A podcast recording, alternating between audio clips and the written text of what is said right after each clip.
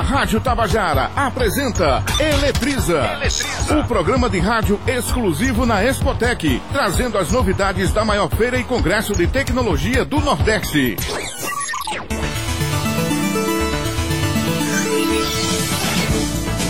Muito boa tarde, João Pessoa, boa tarde, Paraíba. Está no ar o programa Eletriza pela sua rádio Tabajara, FM 105,5. Estamos aqui diretamente do Centro de Convenções em João Pessoa. Ao vivo estou aqui com o meu querido Marcos Tomás. Boa tarde, Marcos. Boa tarde, Val. Boa tarde a todos os ouvintes. É isso, chegando ao último dia, terceira e última edição, Ah, episódio do Eletriza. já? É, mas ano que vem tem mais, né? Tem, né? Que bom. Esse Potec só faz crescer um grande evento. A gente, como a gente vem frisando, né, passando por aqui muitas novidades da área tecnológica. Já estamos aqui com Sérgio Gama, né, da IBM. A gente vai bater um papo com ele logo, logo. Tem também nossos repórteres circulando também por toda a feira, acompanhando todas as atividades. Mais de 130 atividades, hein, Val? Exatamente, mais de duas mil pessoas inscritas. A Expotec é, é, realiza coletiva seletiva solidária. Teve ainda competição de robótica, exposições de trabalhos acadêmicos da UFPB, do IFPB, da UEPB, IFRN e IT Girls, entre outras coisas que aconteceu. Foi muita coisa, foi muito bonito. O próprio? Hackathon que está acontecendo, né? A Hackathon, maratona de tecnologia. né? Muita É. coisa bacana acontecendo aqui, Marcos Tomás. E mais uma vez um prazer estar aqui dividindo essa bancada aqui da Rádio Tabajara no estande da EPC aqui na Expotec com você e com os nossos repórteres também que estão nos auxiliando nessa É. cobertura. Quem ainda não veio, né, dá uma passadinha aqui no stand da EPC. Tem material da gráfica, né, livros, Correio das Artes, prestigia. Dá uma passadinha, acompanha o programa ao vivo também, rapidinho. Mas é isso, eu já falava que a gente estava com o Sérgio Gama aqui, da inteligência artificial da IBM. E a gente vem tratando de muitos temas, alguns mais difundidos, mais conhecidos, como inteligência artificial. Mas muitas vezes a gente esvazia o termo, solta no ar e o que significa de fato inteligência artificial, Sérgio? Boa tarde, seja bem-vindo. Boa tarde, obrigado pela oportunidade. É, evento fantástico aí, agradeço também ao pessoal do evento que me convidou. É, para falar justamente de um assunto que é disruptivo e é confuso. Né? É difícil entender exatamente inteligência artificial. No geral, a definição é quando a máquina imita a capacidade intelectual ou cognitiva do ser humano. Né? Então, isso é inteligência artificial. Mas o que, que inteligência realmente é hoje? Né? Ah, no mundo dos negócios, na- da- das pessoas e como é que vai impactar das pessoas e das empresas. Inteligência artificial nada mais é do que um programa de computador que simula capacidades cognitivas. E a gente chama algumas dessas capacidades de sistemas especialistas. Então, nós temos sistemas que têm capacidade de olhar uma imagem e dizer para a gente o que, que tem nessa imagem. Então, você imagina o poder que é isso? Porque a gente consegue fazer isso, nós seres humanos. Mas imagina que uma máquina pode fazer isso em minutos com milhões de imagens. Então veja só a capacidade. Imagina na área de medicina, né? Olhando é, raio-x para ver se existe uma possibilidade, uma evidência de um câncer, né? De um, de um tumor. Então é fantástico. A gente está colocando o poder computacional das máquinas e simulando, colocando essas capacidades cognitivas, essas capacidades intelectuais, eu diria, do ser humano. Há limite para a inteligência artificial? Olha só, eu espero que sim, né? Não, não, não gostaria de ver uma máquina substituindo um homem, não substitui, aliás, o papel não é esse. Ah, mas a gente está no começo, no começo de uma transformação bem bacana. É, olhando pelo lado positivo sempre, né?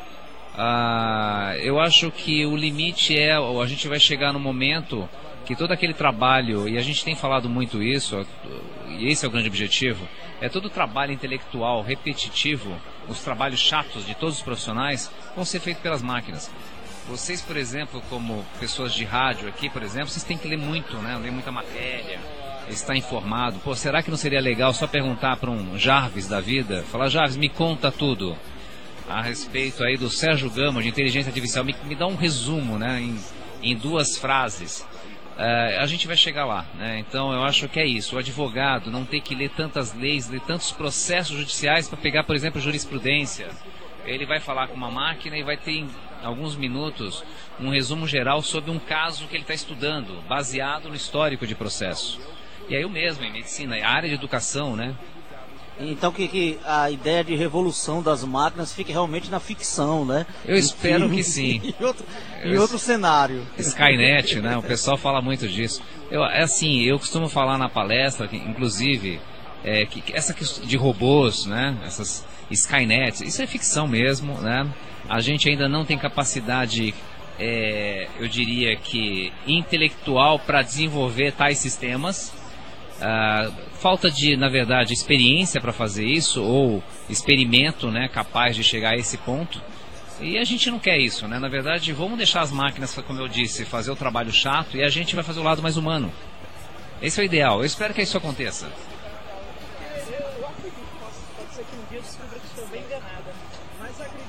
Criatividade é algo que é inerente ao ser humano que as máquinas não dificilmente, eu não posso dizer aqui que nunca vai acontecer, que eu não, não tenho posse desse conhecimento, mas acredito que dificilmente é, é, a questão da criatividade vai ser substituída. É uma característica muito peculiar, muito humana mesmo, né? Você, você concorda comigo ou você acha que um dia isso pode ser esperado? Em gênero, número e grau, total. Eu, eu não gostaria, eu acho que a gente também, eu tenho medo de dizer que a gente não vai chegar lá, né? Porque a gente, o ser humano está sempre é. se inovando e as pessoas pesquisam, muita gente nesse mundo fazendo pesquisa nesse mundo, nesse momento. É, mas eu diria que exatamente, eu costumo dizer que é, é emoção, a, o bom senso, né? a criatividade, né?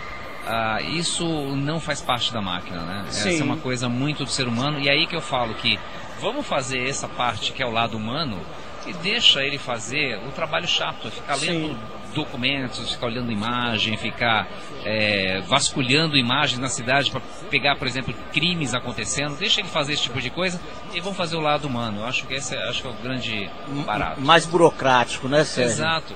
É. Maravilha. E, Nós e assim... estamos aqui para você que acabou de sintonizar na Rádio Tabajara. Nós estamos aqui com o programa Eletriza, ao vivo, diretamente da Spotec, que está acontecendo aqui no, no, Centro de Convenções, em João Pessoa. Sérgio Gama está sendo entrevistado agora por nós, é da IBM, e ele veio fazer uma palestra aqui na Spotec, né, Sérgio, sobre transformação digital não é isso?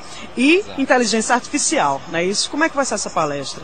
Então, essa palestra, eu costumo falar de transformação digital e inteligência artificial justamente porque a transformação digital ela vem junto com a inteligência artificial, até porque quando eu falo de transformação digital, aí eu estou falando de Big Data, né? essa geração de um volume enorme de dados. E, na verdade, hoje, inteligência artificial é uma ferramenta para trabalhar com Big Data, para trabalhar com volume de dados. Né? Gente, assim, é, até para quem de repente fala, o que, que esse cara está falando de Big Data, né?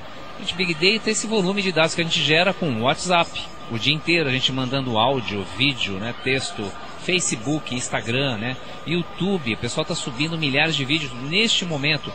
Este é um volume é, assim, incalculável, né? incalculável né? de dados. E é importante esses dados, né? Porque Sim. diz muita coisa sobre o comportamento das pessoas, o que está acontecendo, os gostos, né? Cultura. É, então é extremamente importante. E aí, é, a gente como ser humano, a gente não conseguiria lidar com tanto dado. Então, inteligência artificial veio justamente para nos apoiar nisso. isso aí, né? Sim. É isso aí, a tecnologia mesmo vem para solucionar problemas, viu, Marcos?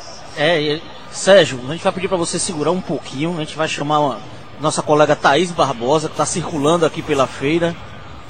Vamos lá, Thaís, é contigo. Oi, Marcos, os convidados já estão aqui. Eu vou começar conversando com o professor de matemática, Tiago Emílio. Boa tarde, Tiago. Para o senhor, como educador, qual a sensação de levar esse projeto de extensão para os alunos e, consequentemente, tirá-los da zona de conforto? Então, boa tarde é, a todos. É, Para mim, como professor, é algo totalmente significativo, deixa é, um, um, um ar de, de, de potencialização, de trabalhar interdisciplinaridade dentro da escola e fora dela também, porque é, traz um, uma alegria como educador de ver que a clientela, que é o alunado, é, tem, tem proatividade, tem é, como desenvolver o, o, que tem de melhor para mostrar à comunidade é, é, no atrativo da robótica. O senhor poderia nos explicar um pouco sobre como funcionam as competições? É, as competições elas funcionam de maneiras é, regionais, é, é, depois de maneira é, em, colet, em, coletivas de, de, competições estaduais. No caso tem a seletiva, né? A seletiva regional, depois a seletiva estadual e em seguida a, a seletiva, a definição que é a nacional para poder ir para a parte internacional. Ela trabalha de que maneira? Tá, participamos agora há pouco, no final de outubro, da competição TJR, que é o Torneio Juvenil de Robótica, a Escola Celestine Malzac, que é a escola que nós representamos. Participamos na, na competição na modalidade é, Cabo de Guerra, ficamos, fomos classificados e vamos agora, nessa etapa foi a etapa estadual, vamos agora para a etapa nacional, que, é, que vai ser cedido, sediado em São Paulo, e se tudo der certo, estaremos na competição internacional. Obrigada, Tiago. A pergunta da vez é para Riquelme, aluno do professor Tiago. Riquelme, boa tarde. Como você se sente sabendo que você e sua turma vão competir com pessoas de todo o Brasil? Bem, é uma sensação bem interessante, já que sabemos que vamos enfrentar diversas pessoas de várias escolas às vezes podem ser melhor que a gente, mas na minha opinião ninguém é melhor que ninguém. Todos têm alta capacidade para fazer o que foi designado. Todo grupo sempre tem os melhores para competir e sempre ir com força e fé no que vamos fazer, porque querendo ou não isso aqui é um futuro para nós e acaba que vai virar um um hobby da nossa vida. A gente já não faz isso porque porque trabalha, a gente faz porque a gente gosta, a gente realmente gosta de seguir na robótica. Obrigada, professor Tiago, obrigada, Riquelme. Eu volto com vocês aí no estúdio. Obrigado, Thaís. Esse é o Eletriza, programa da Tabajara aqui na Expotec, 3 horas e 13 minutos. E agora a gente volta a conversar com Sérgio Gama. Sérgio, a gente estava focando muito no seu trabalho de formação em torno da inteligência artificial. Mas vale lembrar que você trabalha para a IBM. E a IBM é uma gigante pioneira em adventos tecnológicos. E eu queria saber se você teria como exemplificar, entendeu? Ou algo que esteja em desenvolvimento atual da IBM no campo da inteligência artificial, ou algo que você já tenha trabalhado na prática para ilustrar para o ouvinte algum desses trabalhos. Perfeito. É, como você disse, a IBM é uma empresa gigante, uma empresa inclusive antiga, né? Antiga no sentido, ela tem muito tempo de vida, né? Não no sentido de estar tá ultrapassada. A gente fala antiga é uma palavra perigosa, né? É. É, mas é uma empresa que tem muitos anos, uma empresa de 108 anos, é uma empresa que realmente foi pioneira na questão de inteligência artificial, né? sempre trabalhou com isso. É, não sei se vocês lembram, se recordam na década de 90 com Deep Blue, né, quando o computador da IBM ganhou de um, um jogador de xadrez, né, o Gasparov. É, a IBM tem investido pesadamente nessa área. A IBM tem uma unidade de negócio especialmente criada só para tratar a inteligência artificial. Eu poderia dizer que para você hoje, o que chama atenção em tudo que a IBM tem lançado, a IBM acabou de é, publicar aí o, o seu a computação quântica, né, com 53 qubits. Isso é é uma capacidade computacional extrema. Equivale a quanto, assim, inteira, né? O que Essa é uma a gente ainda acessa. É, mas não é mais não inteira. Não tem nem né? como calcular, mas não. pelo amor de Deus, onde não, é que não tem parar, medida para mensurar isso. Meu Jesus. As pessoas normalmente tentam é, olhar capacidade computacional da forma que a gente olha tradicionalmente, né? Então já fala, quanto tem de memória, né? Quanto, que, quanto tela? Não, não é mais assim, né? Esqueça. Quanto esqueça. tem de memória? Não, esqueça. Não, esqueça, esqueça, não é isso. É, você ter uma ideia, é, 53 qubits é, é, é, uma capacidade computacional assim para é, processar tudo que existe no mundo hoje. Tudo. Tá? Apenas menos. Apenas. E numa velocidade impressionante, né? Porque ele usa uma técnica totalmente diferenciada do tradicional, que são os bits, né?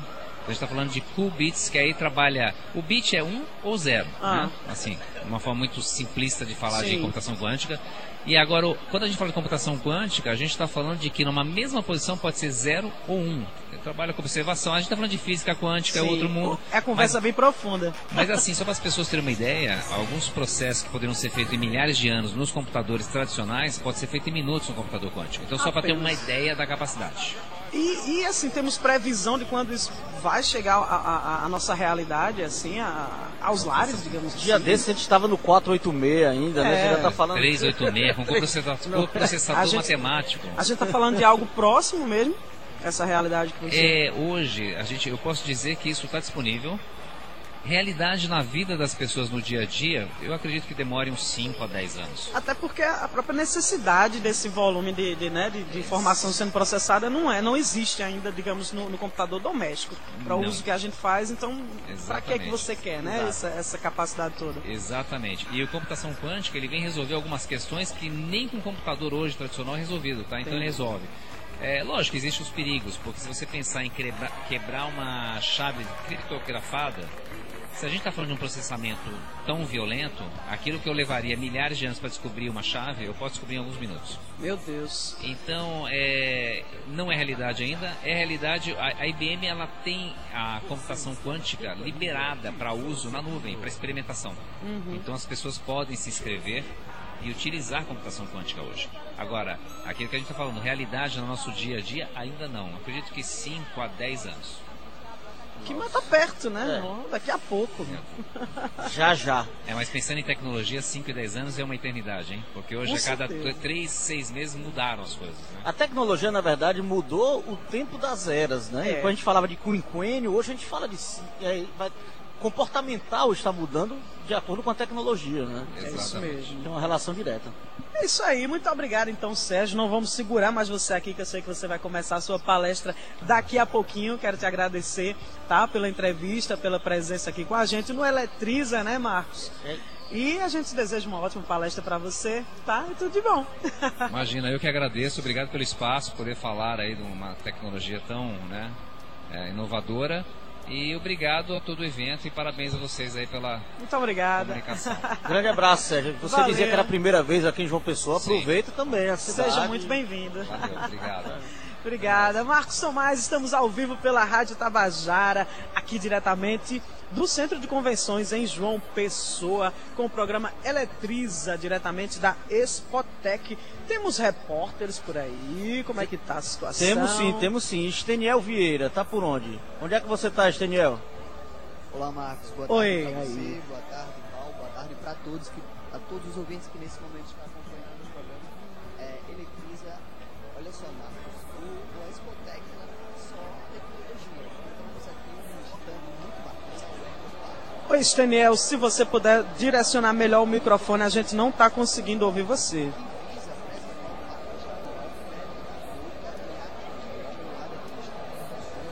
Oi, a gente tá com um probleminha com o Esteniel. Então vamos dar sequência aqui. O Eletriza, agora a gente Eu vai sou conversar. mochileiro, sou viajante, eu vi que é um projeto bem bacana para quem gosta de viajar. Então fala pra gente o que é esse projeto Ecopark e o que é que ele colabora com o turismo da Paraíba. Olá, boa tarde a todos. O Ecopark, ele é um projeto de extensão que tem a intenção de diminuir os impactos negativos no Parque Pera da Boca, que é uma área preservada aqui da Paraíba, uma das nossas belezas raras aqui da Paraíba. Essa formação rochosa, nesse formato, nessa geoforma, a gente não encontra lugar nenhum do mundo, né? Ela tem pedras gigantes de 330 metros de altura, que servem a cerca de, de vários turismos de aventura. E ele é um parque que foi criado em dois- 2000 e a gente percebe que o próprio paraibano ao redor e até, até fora da, da, daquela região não conhece bem o parque. Então o projeto veio justamente para encarar essa dificuldade que ele está tendo, tanto de, de, de preservação quanto de conhecimento. Então ele, nós levamos mil estudantes da rede pública de Araruna e da região, tanto do, da rede municipal como estadual, para conhecer o parque, né? Numa metodologia que a gente está chamando de reflexão, ação, reflexão. Nós levamos para uma tenda que a gente montou lá, sinalizada, com a nosso, nossa, nossa identidade visual, que ficou muito bonita, por sinal, como você po- pode ver aqui. Então, nós recebemos esses estudantes que vão do fundamental ao médio até o superior, o pessoal da UEPB também de Araruna, de Campina Grande, de Geografia também já está indo, de, de, de Guarabira. Então, a gente recebe esse pessoal, conversa sobre a riqueza biológica, geológica, histórica, porque nós temos muitas pinturas rupestres, com cerca de 9 mil anos, né? Ou seja, nossos ancestrais já sabiam que lá era um lugar privilegiado, então passaram lá e deixaram muitas pinturas, muitas comunicações para a gente. Então a ideia é conversar nesse momento de reflexão, depois eles são convidados a fazer uma aventura dentro do parque.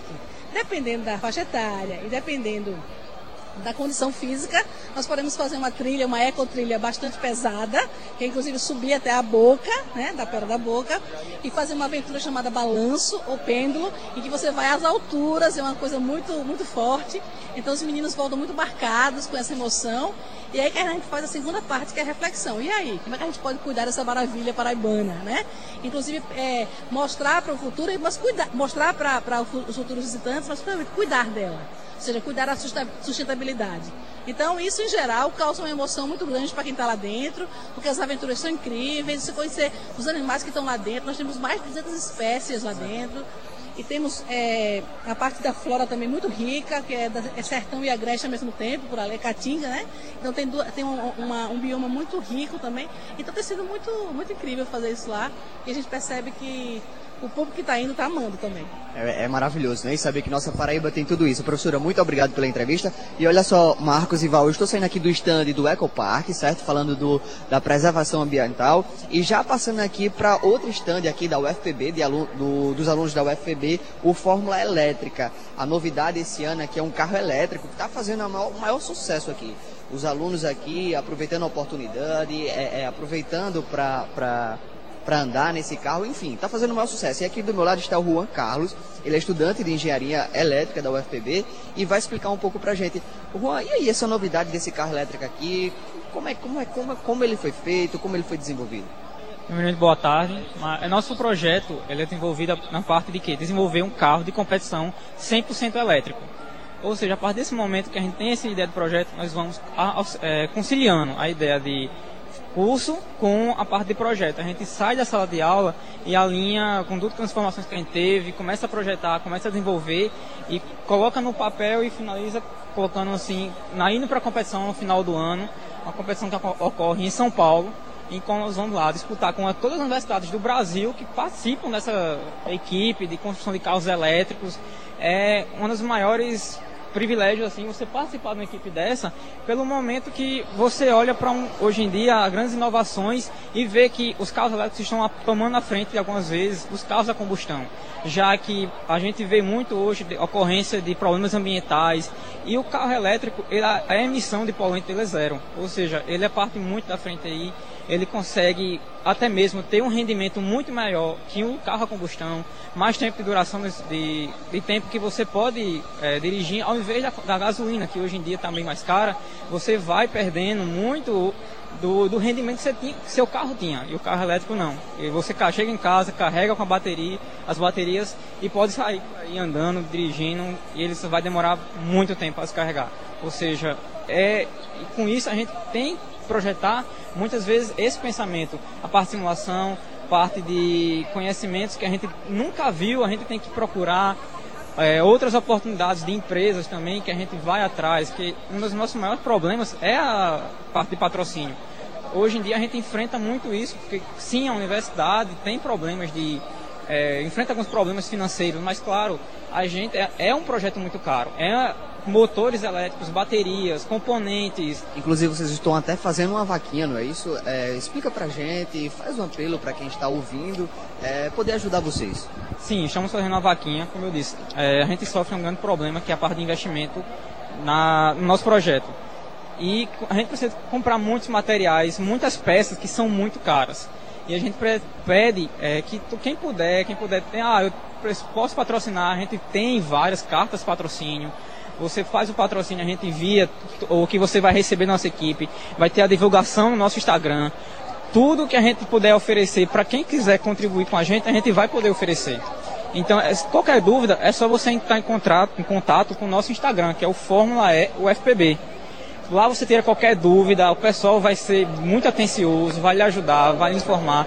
E qualquer ajuda é bem-vinda, porque, como a gente diz, é, é uma vaquinha que a gente realmente precisa. É um dos nossos maiores problemas hoje em dia, porque é muito difícil a gente ver alguns materiais que a gente precisa mesmo, é obrigatório para a gente trabalhar e a gente não encontra. A gente só tem que trazer de fora, comprar de um, um fornecedor e isso é sempre muito caro. Ok, obrigado Juan, Marcos, Val, eu volto com vocês aí no estúdio. Muito obrigada, Esteniel. Estamos ao vivo aqui no Centro de Convenções em João Pessoa. Olha só, tá rolando a Spotec aqui. E aqui conosco está Valdeci Moreno, que é coordenador de inovação tecnológica do IFPB, e também o Tiago Araújo, que é estudante de lá. Vamos conversar aqui. Boa tarde, cadê o microfone dele? Vamos embora, vamos que vamos. Boa tarde, Valdeci. Tudo bem? Tudo bem, boa tarde. Boa tarde, ouvintes do Tabajara. É isso aí. Olha só, eu quero saber qual a importância do evento da Spotec na construção de saberes acadêmicos no âmbito do ensino, pesquisa e extensão para a comunidade acadêmica do IFPB. Conta pra gente. É, essa experiência é fantástica, né? Eu acredito que ele atravessa os muros da universidade, né? A Spotec coloca pra gente uma grande oportunidade de estar de frente com tecnologias que até um tempo atrás a gente considerava como futuristas. Né? Hoje você tem aqui presencialmente, você tem os drones, você tem lixeiras inteligentes, né? você tem desenvolvimento de software de última geração. Então, uma experiência realmente fantástica. Para os alunos do Instituto Federal da Paraíba, então, sem dúvida nenhuma, uma grande oportunidade para mostrar o que é o Instituto de fato e os nossos conceitos, por que, que eles são tão elevados na área de tecnologia. Né? Nós temos hoje no curso na área de automação, por incrível que pareça, no estado da Paraíba, bem lá no interior, em Cajazeiras, a gente tem a nota máxima em termos de tecnologia. E além disso, né, os cursos de engenharia com desenvolvimento, bastante setores produtivos e por aí afora. Então, além de a gente tem uma grande quantidade de voluntários, professores voluntários que desenvolvem projetos fantásticos também, levando tecnologia para o semiárido, para aqui para o litoral, ou seja, a gente abrange o estado todo e contribui, inclusive, com outras formações e outras instituições. Então, para a gente, sem dúvida nenhuma, a Expotec é um momento para a gente mostrar quem é o IFPB, o que a gente faz de fato. É, é Valdeci, é importante, assim, a gente tem batido bastante nessa tecla, né, Val, durante as nossas transmissões aqui, a importância de um evento desse para evidenciar o que se produz de tecnologia e de ciência aqui na Paraíba, que muitas vezes passa ao largo do cidadão comum, à margem do próprio paraibano desconhece. E você falou aí, produção em Cajazeiras, né? No semiárido. O Tiago está aqui para representar, no caso o Tiago é representante aqui de João Pessoa mesmo, né? A gente vai falar com ele agora. Tiago, Tiago é o de Cajazeiras. É o de tá Cajazeiras. É. é ele mesmo, que coordena o projeto de desenvolvimento de órteses e próteses. Vamos falar um pouco sobre isso, Tiago. Olha só. Projeto de desenvolvimento de órteses e próteses de baixo custo por impressão 3D uma linguagem mais acessível para o cidadão comum. A gente não pode ilustrar aqui com imagem. O que é que vocês produzem, Tiago?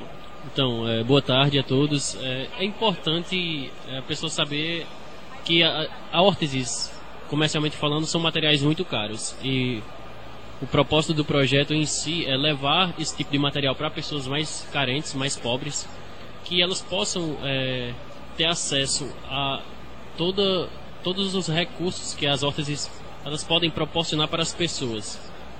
É, a gente produz tipo de, esses tipos de órteses, é, mas para exemplificar, para deixar mais fácil o entendimento, por exemplo, é, crianças que nascem é, com os pés, os pezinhos tortos. Então, para ajudar na correção da postura dos pés, para ajudar na mobilidade delas, para que elas possam se recuperar 100%, porque a gente sabe que crianças têm um potencial maior de recuperação. Então, fazer, é, produzir esse tipo de material e apresentar, estar aqui na Spotec é uma oportunidade fantástica, porque a gente tem como é, mostrar para mais pessoas tudo que a gente produz no interior e tudo que a gente pode proporcionar, que são projetos muito promissores é, que podem ajudar muito a população, não só do interior, mas de todo o país. Olha só, Tiago, eu queria saber, eu estava aqui você falando e eu pensando uma coisa. Olha só, você enquanto estudante do IFPB, quando surge a oportunidade de chegar, de apresentar um projeto para beneficiar a sociedade de alguma maneira. É, como foi que surgiu o interesse especificamente por essa questão das órteses e das próteses para você, para a sua equipe? É, então, é, a gente trabalha em parceria com a Faculdade Santa Maria, lá em Cajazeiras, Faculdade Sim. na área da saúde, então a gente trabalha junto do Departamento de Fisioterapia. É, a gente tem bastante casos de pessoas que sofrem e que necessitam da utilização desse material, é, não só lesões é, nos braços ou nas pernas, mas também coluna, como escoliose, enfim, são todos os tipos de, de traumas, vários tipos de traumas. Então, a gente fez um levantamento para justamente saber da viabilidade do projeto. A gente queria saber se realmente ia. É, Seria possível realizar, sim, né? se isso seria um diferencial para a população. E quando a gente fez o levantamento, a gente viu que tinha muito paciente, muitas pessoas que necessitavam desse tipo de material, Havia só que a demanda, né? isso existia uma demanda, só que para as pessoas conseguirem esse tipo de material é, exigia um recurso financeiro que elas que é fora da realidade. Então a gente viu a oportunidade de trabalhar, de reduzir o custo consequentemente é, reduzir o tempo de produção delas, porque a gente sabe que como normalmente, comercialmente, o processo é manual, então ele dura algumas semanas, até porque você tem que fazer alguns ajustes. E como a gente faz uma análise no software, então a gente faz algo sob medida e que a comodidade do paciente ela é muito mais prático de se resolver e muito mais rápido de se resolver do que uma comercial comum.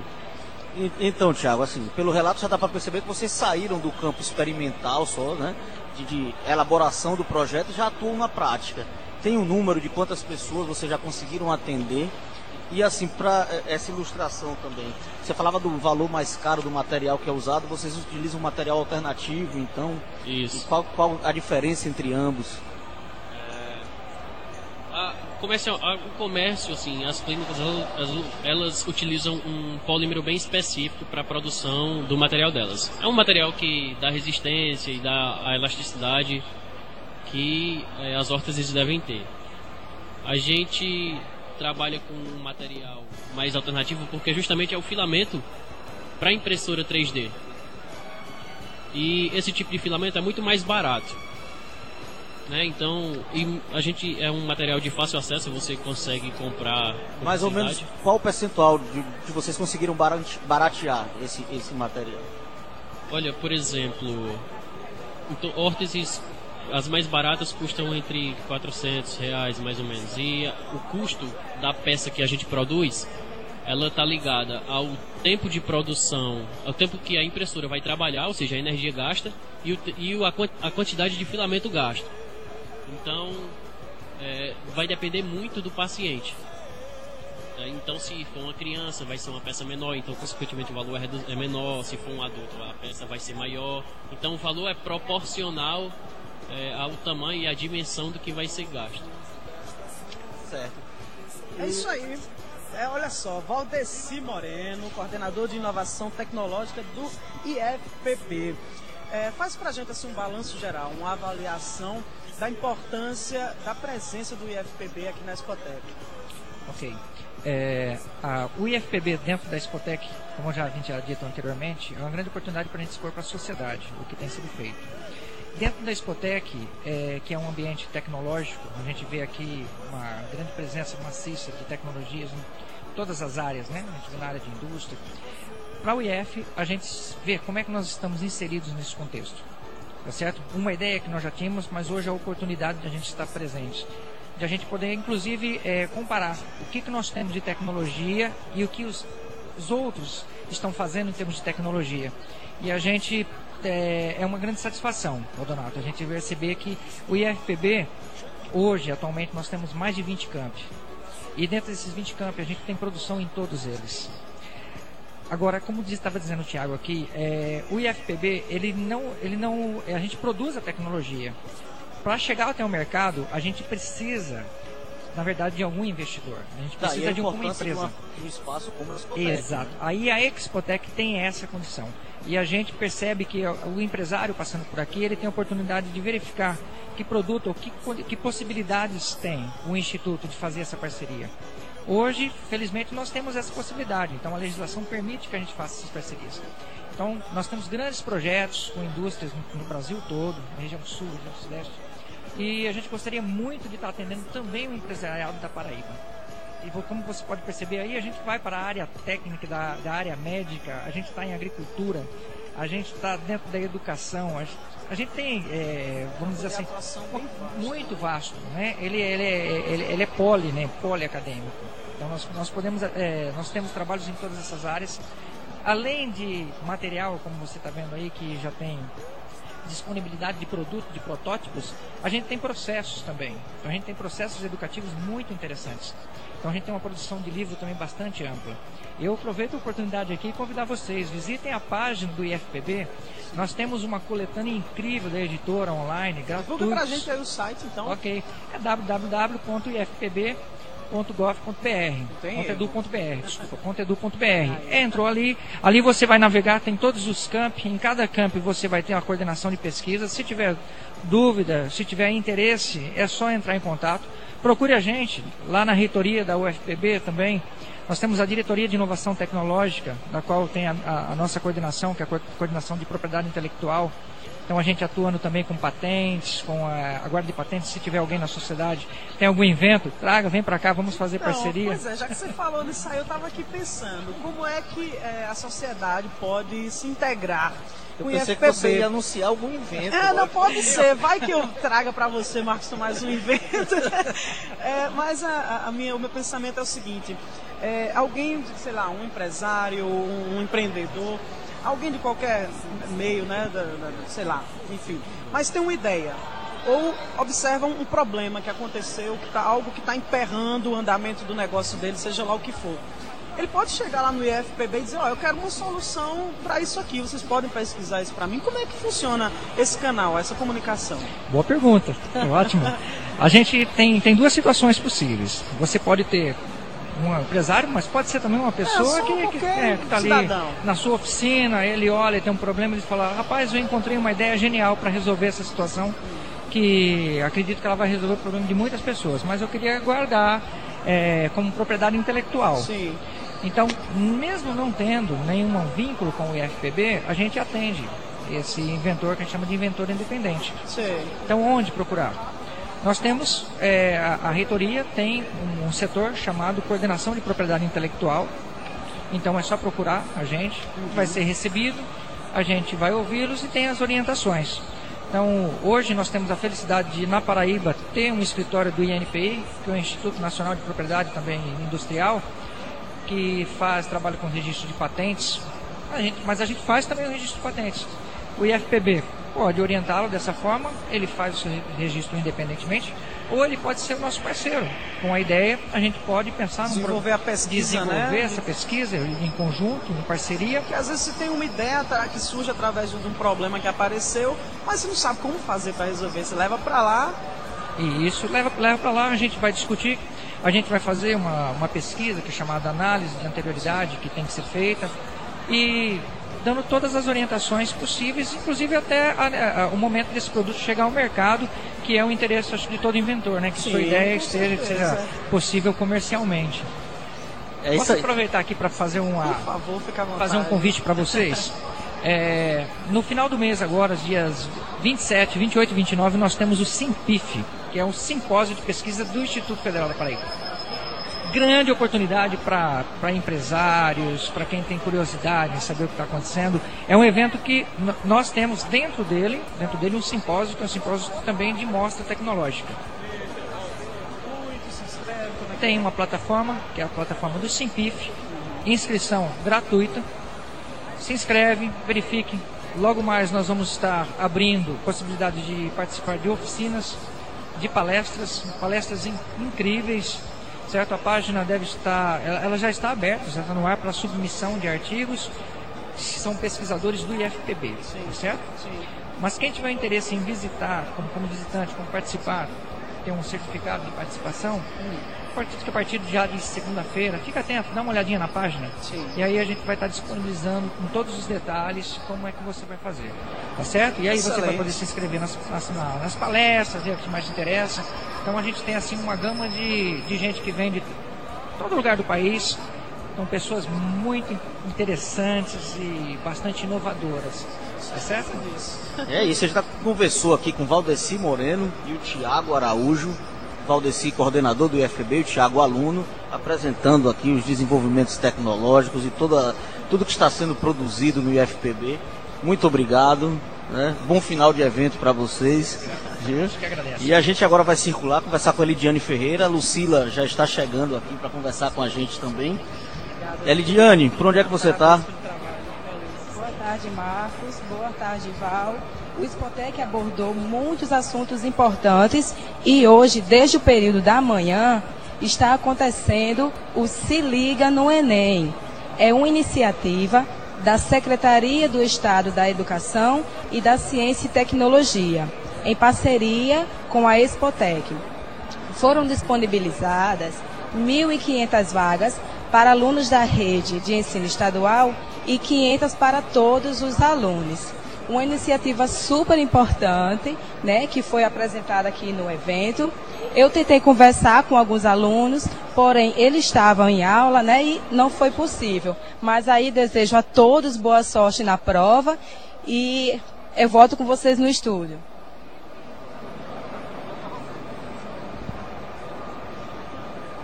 Oi, oi, oi, estamos ao vivo, estamos no ar com o programa Eletriza ao vivo aqui do Centro de Convenções em João Pessoa e já estamos aqui agora, né, com a Lucila Vilhena, que é palestrante aqui no workshop Como implementar os objetivos de desenvolvimento sustentáveis na sua empresa. Muito boa tarde, Lucila.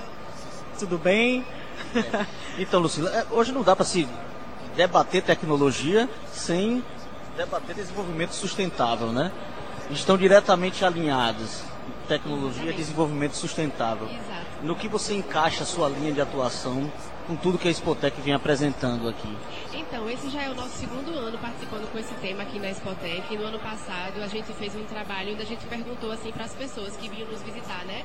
O que é que a gente pode fazer para desenvolver, para ajudar no, na, no desenvolvimento dos objetivos, dos ODS, é, no nosso dia a dia. E aí, a gente, o que chamou nossa atenção foi que as pessoas têm a impressão de que os ODS, os Objetivos do Desenvolvimento Sustentável, eles devem ser é, alcançados pelo, pelo governo, pelo poder público, e que a gente precisa só cobrar por políticas públicas nesse sentido.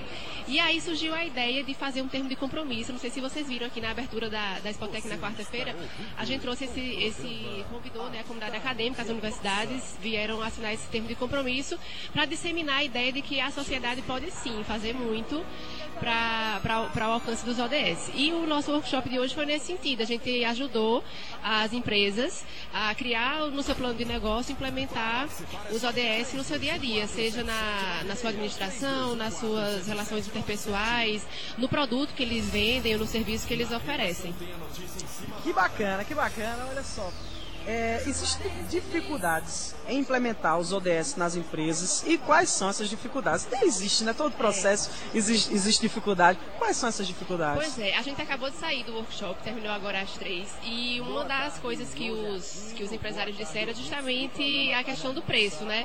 Não é, principalmente quando a gente fala em sustentabilidade, ainda não temos tecnologias tão, tão acessíveis, né? Então realmente aumenta, aumenta bastante. Quer dizer, essa ideia, quando a gente pensa em sustentabilidade, trocar o plástico pelo o canudinho de plástico pelo canudinho de metal. Tudo isso é muito caro, mas a gente a gente mostrou para eles que são 17 objetivos, na verdade, que não se resume só a sustentabilidade, só a mudanças climáticas, só a, não, não se resume a trocar o canudinho de plástico pelo de metal.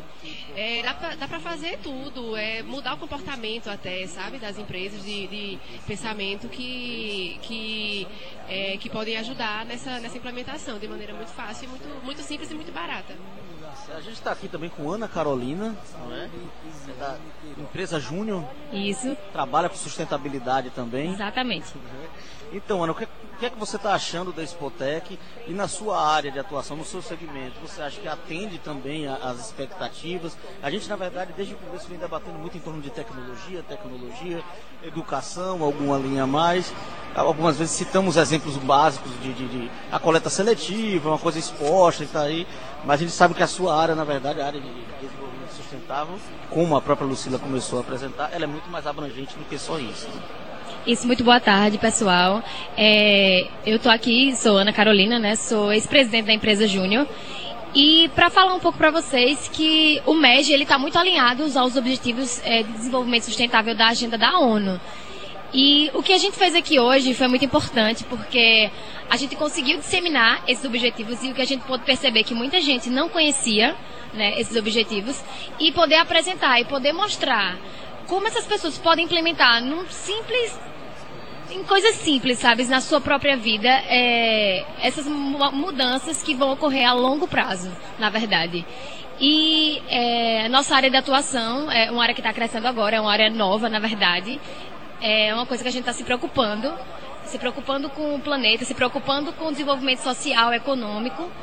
E trazer isso na Spotec é uma coisa muito boa. E a gente ficou muito feliz porque a gente teve uma grande participação, as pessoas foram bem participativas no workshop. A gente pôde montar estratégias para implementar isso e isso foi bem importante no dia de hoje. A gente agradece a Lucila e Ana, muito obrigado pela presença de vocês aqui, tá? Foi um prazer. Já estamos aqui com mais uma entrevistada, Val. Giovana Lopes, secretária executiva pedagógica, né? E a gente teve hoje um grande aulão do Se Liga no Enem, não é isso? Mais de 2 mil alunos aqui, Giovana. Parabéns pela iniciativa, preparando esses alunos. Se Liga no Enem, que na verdade é um projeto contínuo, que vem acontecendo né, há vários meses, ao longo do ano, na verdade. E, e, qual a experiência? O que é que vocês sentiram? Foi o maior aulão do Se Liga no Enem?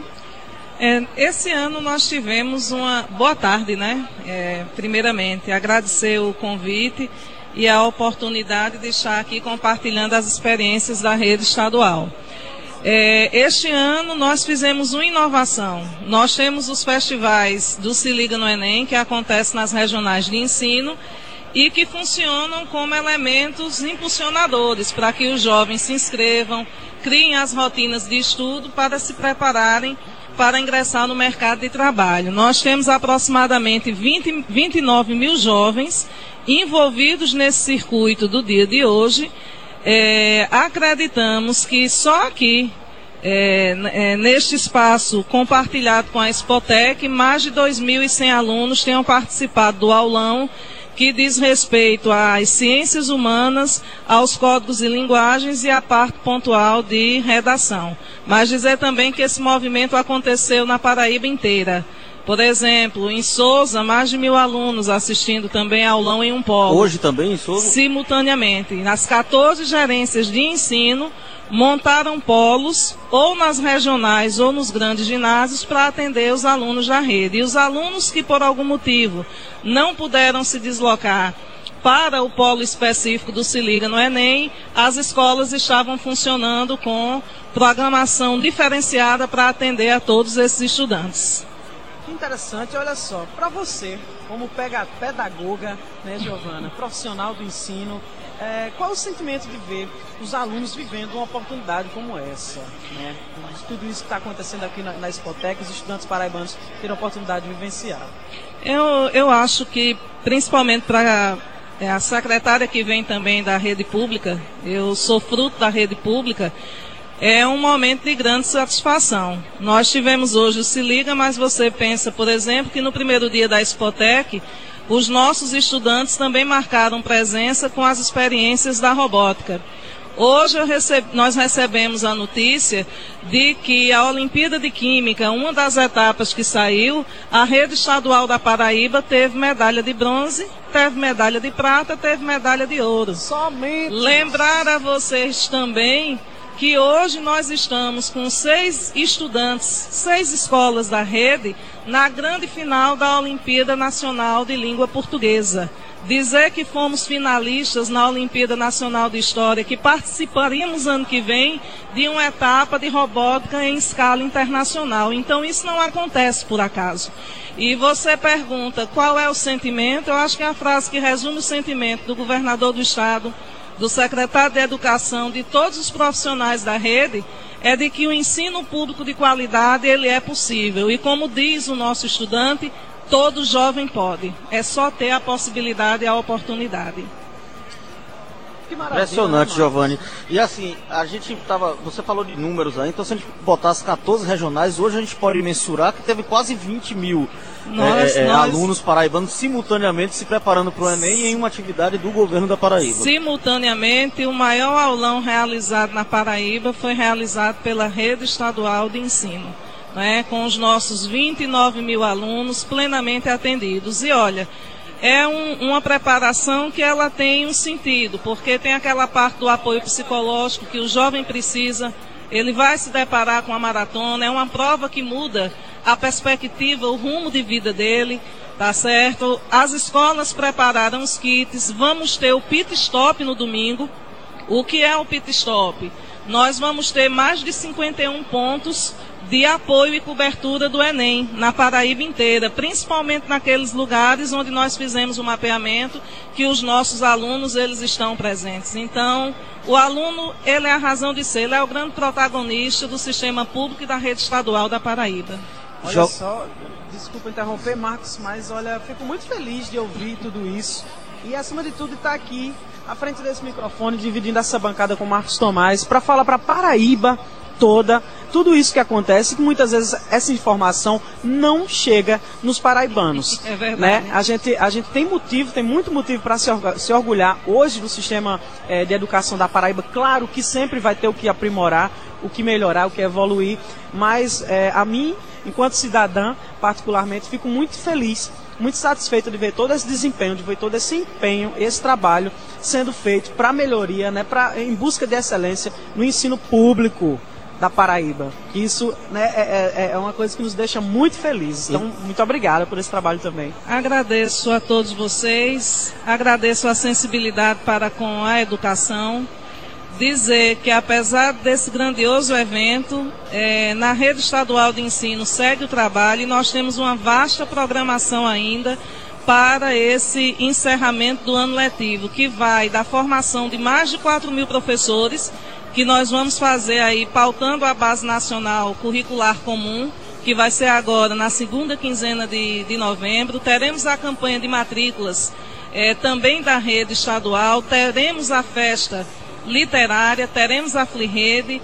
Em suma, na Paraíba o trabalho ele, ele, ele não para. E acho que esse ano com um sabor diferente, porque a educação ela está bem misturada e embrincada aí com a grande linguagem do momento, que é os caminhos da ciência e da tecnologia. Tá certo? Então, obrigada a todos e segue o trabalho, não é, professor Cláudio? A gente agradece a Giovana Lopes, secretária executiva pedagógica né, da Secretaria Estadual de Educação. A gente já está com o secretário Cláudio Furtado aqui.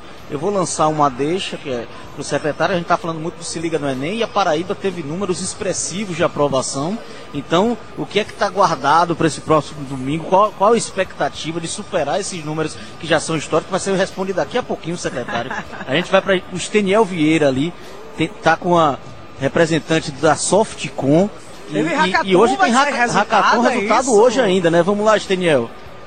Oi Val, oi Marcos, mais uma vez eu estou aqui. Olha só, aqui nessa tarde, na verdade desde ontem, está acontecendo uma gincana, uma gincana muito boa, porque até eu queria participar. A premiação de 10 mil reais, quem não quer esse prêmio, não é isso? Eu estou aqui do lado da Daisy Alexandre, ela é representante da Hackathon Softcom. Daisy, rapidamente, vamos trocar assim em miúdo para quem está ouvindo em casa, Tabajara FM, o que é a Hackathon? A Hackathon é uma maratona, né, um jogo onde a Softcom está na primeira edição. E aí é lançado alguns desafios para que os alunos que estejam participando da Spotec participem, né? E eles passam 30 horas desenvolvendo, criando, programando, junto com as suas equipes. é, e vão atendendo aos desafios, aos, aos requisitos do jogo. E eles vão ser é, julgados, né? Vai ter quatro jurados que vão julgar no final e eles têm uma premiação: 10 mil reais para quem vai ganhar o primeiro lugar, 6 mil reais para quem ganha o segundo e 4 mil reais para quem ganha o terceiro. Então é uma sala e uma maratona muito legal de ideias, inovações, quem gosta de criar. Surpreendente o resultado, ela bateu todas as expectativas que a gente poderia imaginar. Ou seja, a gente tinha uma, um- uma expectativa de 4 mil inscritos. Se a gente colocar aqui hoje no Se Liga, a gente teve mais de 2.200 estudantes. É, daí você vê que a gente bateu já a casa dos 6 mil aqui na Spotec, de, de 6 mil registrados, né? Fora Circulação avulsa, circulação e pessoas que, como o evento é aberto, podem, podem comparecer e assistir as, as palestras e, e qualquer é, parte do evento. Eu tinha deixado uma pergunta no ar a respeito da expectativa de aprovação. Pro... Eu sei que isso é sempre uma pergunta capciosa, difícil, mas enfim. Os números, né, eu não sei se você vai ter os dados na cabeça, mas a gente sabe que são muito expressivos da última aprovação. É, né? nós, 2018-19, a gente foi 3.717 aprovados em, em instituições públicas, nas chamadas realizadas, a, porque sempre tem, tem chamadas remanescentes, né? E agora a expectativa é que a gente bata a, ca a casa dos 4 mil, certo? 4 mil é uma, uma expectativa, vamos dizer assim, muito conservadora, certo? Entendi. Pé no chão. Pé no chão. Eu acho que a gente vai é, vai bater esses 4 mil tranquilamente. Eu tenho certeza disso. Tenho certeza disso. Preparado esse, esse povo tá, né? Porque e só assim, o se liga desses, do Enem. desses 3.700, a gente teve 153 primeiros lugares em diversas áreas, certo? De, do conhecimento. Isso mostrando a força da nossa, da, da nossa rede. E assim, e também para o ano que vem, para a Spotec, a gente espera fazer um, um Se Liga que a gente ocupe todo o Pedra do Reino, ou seja, vamos colocar aqui mais de 3 mil estudantes. Olha aí, Marcos, Parabéns, parabéns por né? essa iniciativa e tantas outras na rede estadual de ensino. A gente já citou aqui o robótica, os resultados obtidos em, em diversas áreas, enfim. E a gente queria, na verdade, que já projetasse a próxima Spotec. O que é que, o que, é que a gente pode pensar de novidade para o próximo ano, no caso a sexta edição, né? É, a gente sempre para a Spotec a gente traz um tema é, do momento, ou seja, que está impactando na questão da sociedade. Esse ano foi a questão da inteligência artificial e os impactos no trabalho, certo? Isso é um momento crucial, certo?